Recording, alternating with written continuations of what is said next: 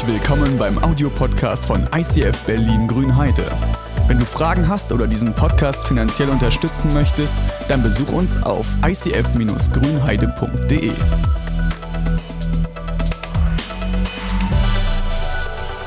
Wir machen weiter in dieser Serie Dream On. Das ist nicht der Song von Nazareth, sondern es geht um Gebete eines Träumers.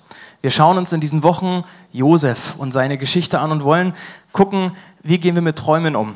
Und ich möchte dich, Einzelnen tatsächlich mit einladen, dass du in diesen Wochen nochmal ein bisschen in dich hineinhorchst und guckst, was sind die Träume, die du so hast? Was sind die Träume, die du vielleicht schon längst hast oder die sich gerade entwickeln. Vielleicht ist es eine Sache in der Firma, wo man denkt, okay, ich komme, ich will die nächsten Schritte gehen, ich, ich habe da, so, so, hab da schon am, am, am Horizont so, so einen Blick, wo es hingehen kann.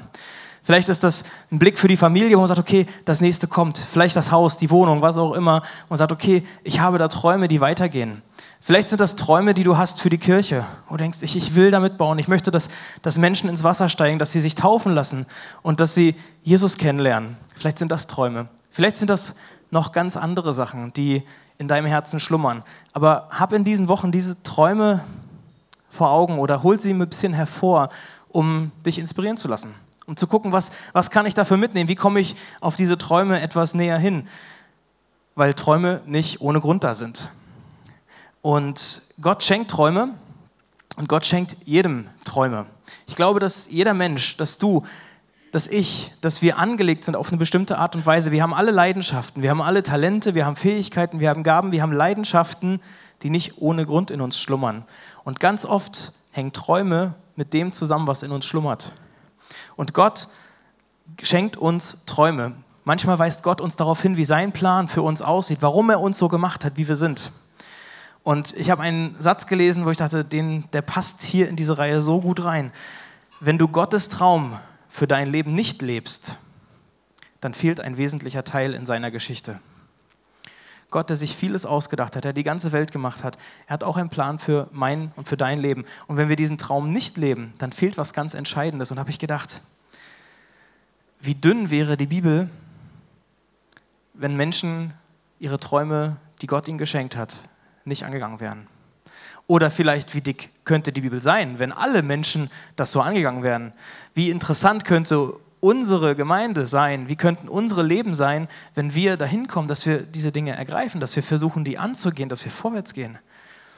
Wie dick könnte die Bibel sein und was könnte man über mein oder über dein Leben sagen, wenn wir die Träume, die Gott uns schenkt, wenn wir sie entstehen und wenn wir sie leben? Und wir schauen uns, wie gesagt, in diesen Wochen eine Geschichte aus der Bibel an, die steht ziemlich weit am Anfang. Im 1. Mose ähm, ab 30, 37, irgendwie geht es da los, um Josef. Und das ist jemand, der als Beispiel dafür dient, ganz oft, dass Gott durch Träume redet, dass Gott Träume schenkt, dass er Visionen schenkt. Und dieser junge Mann hat das bekommen und hat Träume bekommen. Und die Frage, die sich ganz schnell auftut, oder die sich auch in den letzten, in den letzten Tagen schon, Leute sagten, naja, wenn ich jetzt einen Traum habe, ist es jetzt Gottes Traum, den er mir schenkt, oder ist es ein menschlicher Traum? Ist es mein Traum, der sich jetzt irgendwie auftut, oder ist es Gottes Traum, der da ist?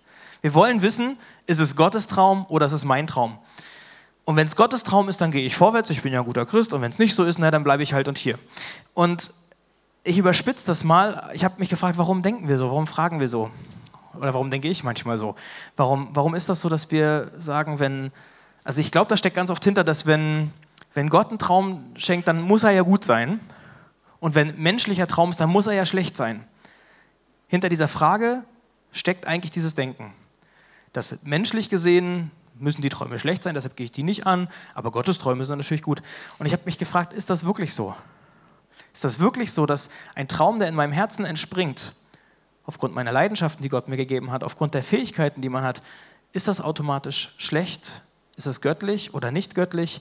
und dachte so, ich habe noch nicht eine fertige Antwort, aber ich habe gedacht, ich stelle diese Frage ein bisschen zurück für mich und denke, ich will losgehen und gucken, wie Gott meine Schritte lenkt. Ich fange an zu gehen und bete, dass Gott meine Schritte lenkt. Und ich glaube, dann spielt es auch nicht so eine große Rolle, ob ich das im Vorfeld alles weiß und richtig deute oder nicht, sondern ich fange an und bitte Gott, dass er mich führt, dass er Türen öffnet oder Türen schließt. man kann natürlich ganz schnell sagen, so, ne, hier ähm, prüft das, ob das mit der Bibel übereinstimmt. Also wenn Gott dir einen Traum schenkt, dann muss es ja irgendwie eine Übereinstimmung geben. Ähm, oder guck mal, ob Leute das bestätigen können. Gibt es ähm, Wiederholungen eventuell dabei von, von deinen Eindrücken, die du da hast? Äh, kann man alles machen, aber ich kann auch alles deuten und kann mir die Dinge gerne zurechtlegen. Von daher, ich denke, es geht nicht ohne dem, dass wir anfangen zu gehen, dass man anfängt loszugehen und zu bitten, Gott lenke meine Wege, führe meine Schritte. Josef, der hatte als Teenager die ersten Träume, heißt mit 17 ungefähr. Äh, und er hatte diesen Traum gehabt, dass seine ganzen Brüder, der hatte relativ viele Geschwister, dass sie sich alle vor ihm als Kleinsten verneigen und er ist der Große, der, der, oh, ich bin der Oberhaupt. Ne? Ähm, das fanden die nicht so toll.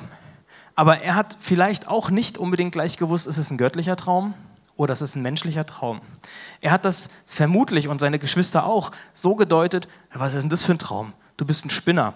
Also wenn wir uns vor dir verneigen, du willst Familien überhaupt werden, das, das kann ja gar nicht göttlich sein. Also auch er hat nicht gleich gewusst, was dahinter steckt. Aber ich habe eine coole Stelle gefunden, die man als einfache Antwort durchaus mal geben kann, um herauszufinden, ob es Gottes Wille ist oder nicht. Jakobus 1. Wenn jemand unter euch Weisheit braucht, weil er wissen will, wie er nach Gottes Willen handeln soll, dann kann er Gott ganz einfach darum bitten. Und Gott, der gerne hilft, wird ihm bestimmt antworten, ohne ihm Vorwürfe zu machen. Aber wer ihn fragt, soll auch wirklich mit seiner Antwort rechnen. Also eigentlich steht es in der Bibel, frag Gott, zeige mir, was dran ist, welche Schritte soll ich gehen? Jakobus 1. Und jetzt kommen wir mal zum eigentlichen Text aus dem Alten Testament um Josef.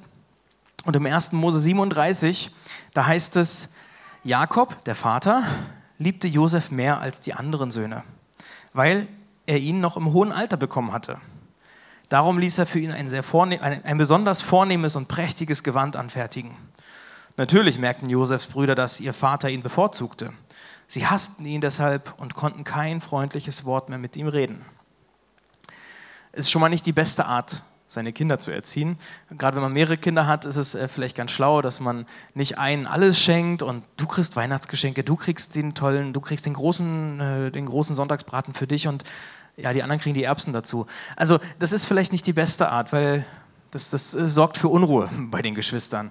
Ähm, und es kann komisch werden, ja, wenn du dein, deine, deine, deine Geschenke, deine Liebe nur einseitig verteilst. Aber dem Vater war das ist es nicht so gut gelungen. Und das heißt weiter, ab Vers 5, eines Nachts hatte Josef einen Traum.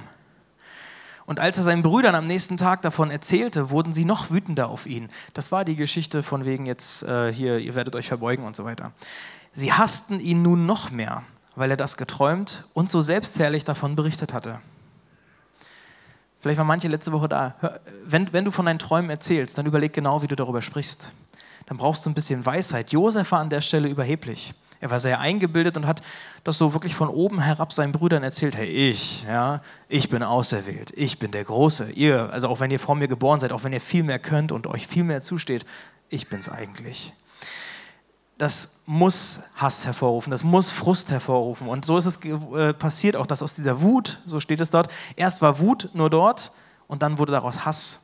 Und da sind ganz komische Geschichten daraus entstanden. Eines Tages da, da brodelte das in denen. Die haben sich, also die haben ihn richtig auch ausgegrenzt. Die Brüder waren zusammen irgendwie auf einer Wiese, also Schafe gehütet und sehen vom Weiten schon den Bruder ankommen. Und dann, ah, jetzt kommt da wieder der Träumer. Und dann brodelt dieser Hass auf. Und die Brüder steigern sich so rein in diesen Hass, dass sie einen Mordplan entwickeln und sagen, wir werden ihn jetzt einfach umbringen. Wir werden ihn kalt machen, und dann sagt noch ein anderer Bruder, nee, können wir nicht machen, ist ja unser Brudi, also unser Bruder, wir, wir, können ihn, wir können ihn doch jetzt nicht einfach umbringen, lass ihn doch einfach in so ein tiefes Loch in einen alten, alten Brunnen werfen. Das ja, ist äh, äh, nicht so gut. Aber haben sie gemacht, äh, aber dann kam es anders, nämlich haben sie gesagt, ach, wenn wir ihn nur in den Brunnen werfen, dann haben wir ja gar nichts davon. Wir können ihn auch verkaufen. Damals war das menschenhandelmäßig noch äh, möglich und sie haben ihn an eine Karawane, an Händler verkauft und haben nochmal Geld gescheffelt dafür, dass sie ihren Bruder, ihren kleinen, überheblichen Bruder einfach mal verkaufen. Und dann sind sie aus, also ist er aus Ägypten, äh, aus Israel, äh, runter nach Ägypten gekommen. Und die Brüder oben, die haben einfach damit gelebt. Die haben dem Vater erzählt, ja, gab es ein wildes Tier, gab einen Kampf und so weiter. Äh, unser Bruder ist leider tot. Da ist aus diesem Wut, aus diesem Hass, ist tatsächlich ein Mordanschlag geworden. Und ich habe gedacht, bis hierhin können wir schon manches mitnehmen. Das Erste, gib nicht an. Wenn du Träume hast, gib nicht an. Wenn du göttliche Träume hast, wenn du über deine Träume redest, die in deinem Herzen schlummern, dann gib nicht an, sondern überlege genau, wie du was sagst, wie du das tust. Ich meine, Josef hätte auch sagen können, naja, sind ja meine Brüder gewesen, die, die mich jetzt hier angepackt haben. Was, was kann ich dafür, dass die so fühlen? Was kann ich dafür, dass die jetzt wütend werden? Da müssen sie mal lernen, damit umzugehen. Du kannst das beeinflussen, wie dein Gegenüber reagiert. Du kannst damit umgehen. Du kannst das beeinflussen, wie dein Gegenüber damit umgeht. Von daher brauchen wir manchmal diese Weisheit zu überlegen, wie, wie geht es los. Und ein Punkt, den ich daraus ziehe, rede nicht nur, sondern gehe. Provoziere nicht, sondern gehe. Es gibt Menschen, die reden nur von dem Traum und die machen nicht viel. Freunde von mir, die haben äh, gesagt, die haben lange darüber überlegt, wir wollen irgendwann ein Business starten. Wir wollen eine Firma gründen, nur so nebenbei. Wir haben ja eigentlich einen richtigen Job, aber wir wollen irgendwas machen und haben lange davon gesprochen und jetzt nach zwei Jahren haben sie endlich angefangen und haben gesagt, jetzt, und dann, und dann wird es plötzlich so, wir machen die besten Babykissen der Welt. Also wir werden die ökologisch machen, wir werden die mit so einem Schaum und weiß ich was und das wird toll und ihr müsst, wo ist Simon? Ihr müsst es mal testen, äh, ob das wirklich so ist. Aber die sind losgegangen und gesagt, okay, wir werden das einfach gründen und fangen einfach mal an. Das ganze Reden, irgendwann habe ich das nicht mehr geglaubt, weil wenn sie nur reden, fangen sie nicht an. Von daher rede nicht nur, sondern beginne. Und das nächste, warte nicht auf die richtige Motivation. Josef hatte keine Motivation oder wenn er eine hatte, dann war sie nicht unbedingt die beste, sondern war egoistisch. Wenn ich zu Hause sitze und mich frage, wann habe ich Motivation, meine Wohnung aufzuräumen, dann kann ich lange warten. Ich muss es einfach tun. Egal, auch mit 16, 17, das, das kommt nicht einfach so, dass man lernen will. Manchmal kommt das auch, weil die Sachen Spaß machen, aber in der Regel warte nicht auf die richtige Motivation, sondern fang an. Gott, für Gott ist es kein Problem, an unserer Motivation zu arbeiten, aber es geht los, indem wir anfangen, indem wir gehen. Und ein Punkt, den Josef gelernt hat, er hat 13 Jahre lang hat Gott an seiner Motivation gearbeitet, durch ganz unterschiedliche Wege. Ein Weg, den Gott oft nutzt, um Menschen zu helfen, sich zu entwickeln und am Charakter, an der Motivation, am Herz zu arbeiten, ist sich schleifen zu lassen, ist durch Schwierigkeiten zu gehen, ist durch Herausforderungen zu gehen, durch Gegenwind, durch Widerstände. Und Josef, der hatte in den nächsten Kapiteln, in den nächsten Texten so viele Widerstände. Das ging los mit den Brüdern, die ihm nicht sehr wohlgesonnen waren. Es ging in seinem nahen Umfeld los, dass er Widerstände erlebt hat, weil seine Geschwister sich gegen ihn verschworen haben. Aber es geht immer weiter, erzähle ich noch ein bisschen. Rechne mit Widerständen, wenn du losgehst. Rechne damit, das kann sein, dass, dass, dass die sogar aus deinem nahen Umfeld kommen. Ähm, ein Bekannter von mir, der hier in Berlin auch äh, gelebt hat lange Zeit, der, der hatte einen Traum, dass er ein Kinderheim in Rumänien startet, weil er hat die Situation mitbekommen und so, was da alles nicht in Ordnung ist und so viele Straßenkids. Und er hat immer davon gesprochen, ich fange jetzt an, ich gehe da runter, ich kündige meinen Job, ich gehe da hin. Und es gab eine Menge Leute, die das hinterfragt haben. Die sagten, hey, mach, dir, mach dir wirklich Gedanken darüber, willst du das wirklich, was du alles aufgibst und so weiter. Du bist kurz vor der Hochzeit, äh, wie, wie, soll das funktionieren als Ehe da unten und so. Ähm, Leute aus der Kirche haben gesagt, das, Gott hat dir dein Leben hier so hergestellt und dich geschenkt, er benutzt dich hier in Berlin um, und so, warum, das kann doch nicht von Gott sein, dass du da runtergehen sollst. Aber er ging weiter und er hat mit seinem Chef gesprochen, er hat in einer Krankenkasse damals gearbeitet und ähm, der Chef sagt, nee, es kann nicht sein, du gehörst hier zu den Besten. Wir geben dir das Doppelte von dem, was du hast. Oder wir geben dir richtig viel mehr, ich weiß nicht, ob es das Doppelte war, aber wir geben dir mehr, weil du bleiben sollst. Wir brauchen dich hier. Und er hat gesagt, nein, ich gehe weiter. Ich weiß, das brennt in meinem Herzen, ich muss das tun. Und dann gab es einige Widerstände, einige Rückschläge.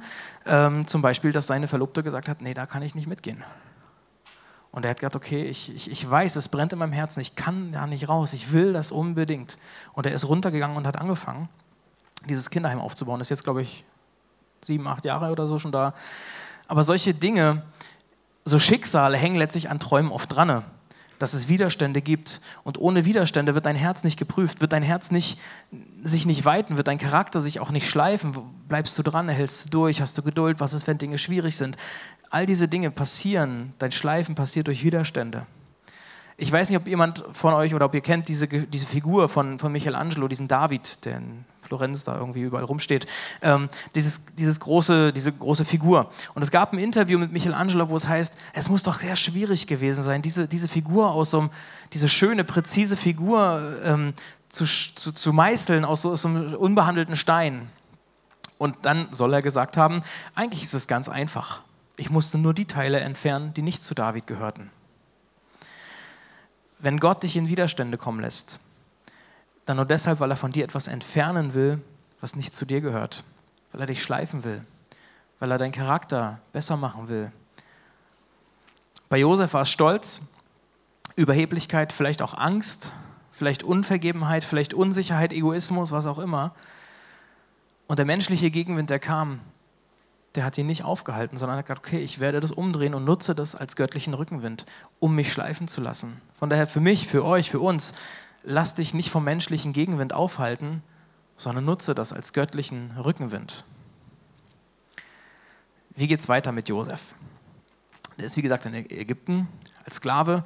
Er steht wieder ganz unten auf der Leiter. Also eben war er noch kleiner Bruder, war jetzt auch nicht ganz oben, aber äh, plötzlich war er noch viel tiefer. Er hatte keine Rechte mehr und er war ganz unten. Er war der unterste, er war einfach ein Sklave, der hatte keine Rechte, der, der musste arbeiten und durfte nicht widersprechen, durfte nichts mehr. Da wurde der richtig nochmal, der Stolz spielte keine Rolle mehr. Und Josef hat gelebt. Ich weiß nicht, es steht nicht so deutlich drin, was er gedacht hat, aber ich habe durch die Art und Weise, wie er dort gelebt hat, denke ich, dass er das als Chance gesehen hat, nochmal an seinem Charakter zu arbeiten. Dass er sein Leben irgendwie sagt, okay, ich werde es jetzt mal anders angehen, ich versuche es mal anders. Und er versuchte ein guter Sklave zu sein. Er versuchte die Aufgaben zu erledigen, die ihm übertragen wurden. Und das fällt auf. Und er steigt plötzlich unter diesen Sklaven, fällt er dem Aufseher irgendwie auf und er arbeitet sich irgendwie hoch weil sein Charakter, seine Zuverlässigkeit, die, die wird sichtbar. Und er wird beim Aufseher von Potiphar, hieß der, er wird plötzlich einer, der, der, der ein zweiter Mann von ihm wird. Also der, der erste Assistent sozusagen direkt nach Potiphar ist Josef geworden, weil er aufgefallen ist, weil er gesagt hat, okay, ich werde treu meinen Dienst tun, ich werde das machen, ich werde mich nicht durch die Umstände bremsen lassen. Von daher für mich der Punkt wieder, dass ich gesagt habe, okay, ich will mich nicht von Umständen bremsen lassen. Lass dich nicht gehen, selbst wenn Umstände schwer sind. Josef hat versucht, in diesen Sklavenzeiten seine göttlichen Werte oder Werte zu entdecken. Er wollte integer sein, er wollte seinen Charakter ordentlich führen. Und das wurde ihm zur Hilfe. Und dieser vermeintliche Absturz wurde für ihn sogar zu einem Sprungbrett in die nächste Stufe. Der menschliche Gegenwind wird zum göttlichen Rückenwind. Er hat ihn an eine andere Position gebracht und Josef arbeitet sich hoch und er bekommt Einfluss und Macht plötzlich. Und dann gibt es eine Geschichte, die steht da drin, diesen Auf, also Josef will alles richtig machen. Und er sieht diesen Aufstieg wirklich als Geschenk Gottes und sagt sich, okay, ich, ich werde das ordentlich durchführen. Ich werde wirklich versuchen, mein Bestes zu geben und ich will das nicht verspielen. Und es gibt diese Ehefrau von Potiphar. Die hat ihn natürlich mitbekommen, weil wenn der Mann immer von ihm schwärmt und sagt, das ist ein toller, irgendwann hat sie ihn gesehen, denkt sich, ja, das ist wirklich ein toller. Also so wie der aussieht, so wie der lebt. Und den will ich haben und versucht sich an ihn ranzumachen. Und so ein, ich weiß nicht, wie alt er da war, vielleicht 20, äh, wenn dann eine Frau kommt, die äh, Geld hat und die schön hergerichtet ist und so weiter und er gerade noch aus dem Sklavenumfeld kommt. Ich weiß nicht, wie seine Gedanken waren, aber die Frau hat sehr deutlich, so heißt es in der Bibel, gesagt, hey, lass uns miteinander schlafen. Komm, steig mit in die Kiste. Das versucht sie über einen langen Zeitraum und er sagt man, nee, nee, nee. Ich werde werd mich doch nicht versündigen. Ich werde doch nicht das Ganze hier aufs Spiel setzen. Ich mache das nicht. Und sie versucht es weiter, sie versucht es weiter, sie versucht es weiter und spielt mit ihm und versucht, ihn sozusagen rumzukriegen. Und er blieb standhaft, er hat den Versuchungen widerstanden. Und dann kommt, manche kennen die Geschichte, dann kommt dieser Moment, als die Frau mit ihm alleine wieder irgendwo ist und sie zieht ihn sich ran, haut ihn mit aufs Bett und er rennt weg. Und sie kriegt das noch irgendwie, sein, T-Shirt oder sein Oberhemd, das bleibt dann irgendwie dort und dann dreht sie diese Geschichte total um und, und fängt an zu schreien und ruft da umher und so. Und dann sagt sie, ja, der hat versucht, mich zu vergewaltigen. Sie dreht den Spieß plötzlich total um und stellt sich als Opfer dar und er kommt ins Gefängnis. Er muss dafür büßen, weil glaubt ihm natürlich keiner, weil er ist ja der Angestellte nur, dann muss er natürlich der Böse sein, er ist der Mann. Äh, und der Frau haben sie an der Stelle total geglaubt und sie kam durch. Und Josef, der eben noch alles richtig gemacht hat, der auf der Position ist mit Macht und Einfluss, fällt wieder total tief, landet im Knast. Dachte ich, manchmal passiert es, dass wir alle Dinge richtig tun, Wir meinen das nicht nur gut, sondern wir schaffen es auch. Wir wollen Dinge richtig tun und wir schaffen es auch, so wie Josef. Und trotzdem geht es nach hinten los. Und trotzdem geht es nach hinten los. Josef hat alles richtig gemacht. Er hat ordentlich gearbeitet. Er hat den Versuchungen widerstanden und trotzdem landet er ganz unten im Gefängnis. Wenn du vorwärts gehst, dann rechne mit Gegenwind. Wenn du vorwärts gehst, dann rechne mit Gegenwind. Wenn du von deinen Träumen, wenn du deine Träume hast, dann rechne mit Gegenwind. Wenn du die angehst, wenn du losgehst, um Gott zu sagen, okay, leite mich, führe mich, dann rechne damit, dass es Gegenwind gibt. Und ich erzähle euch, ich erzähle euch noch nicht viel mehr über die, über die Geschichte, wie sie weitergeht, weil das wird in den nächsten Wochen passieren oder du liest sie einfach schon. Aber es geht weiter.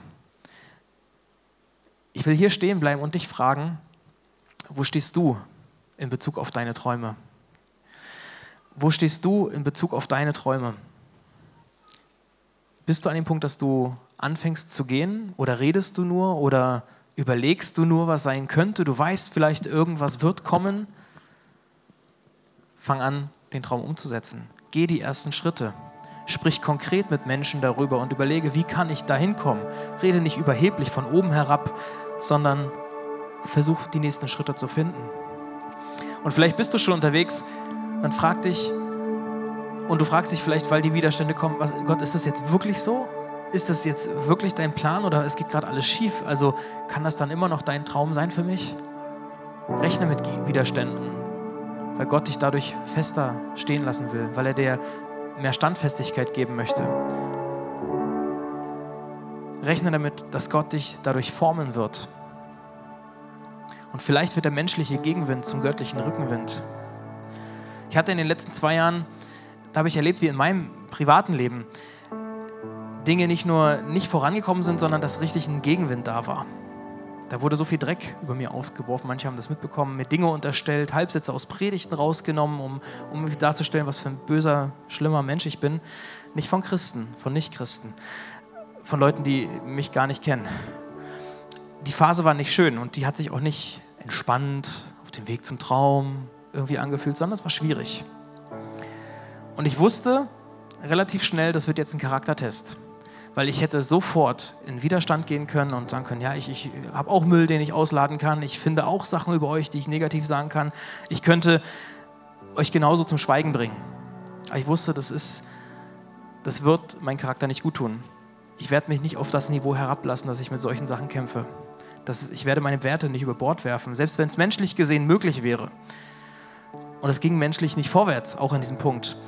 Und keine Ahnung, wie es bei dir aussieht, in welchen Widerständen du manchmal drin bist. Inzwischen ist es bei mir vorbei, das ist schön. Aber es fühlte sich nicht gut an. Aber ich wusste, es ist ein, eine Herausforderung, an der Gott meinen Charakter schleifen lässt. Ich weiß nicht, wie es bei dir ist, ob du mitten im Kampf stehst, vielleicht vor Widerständen fliehen willst. Andere beginnen gerade den Mut aufzubringen, Träume anzugehen, nicht nur davon zu reden, sondern Schritte zu tun. Dream on, träume weiter. Rechne damit, dass es jemanden gibt, der verhindern will, dass deine Träume passieren.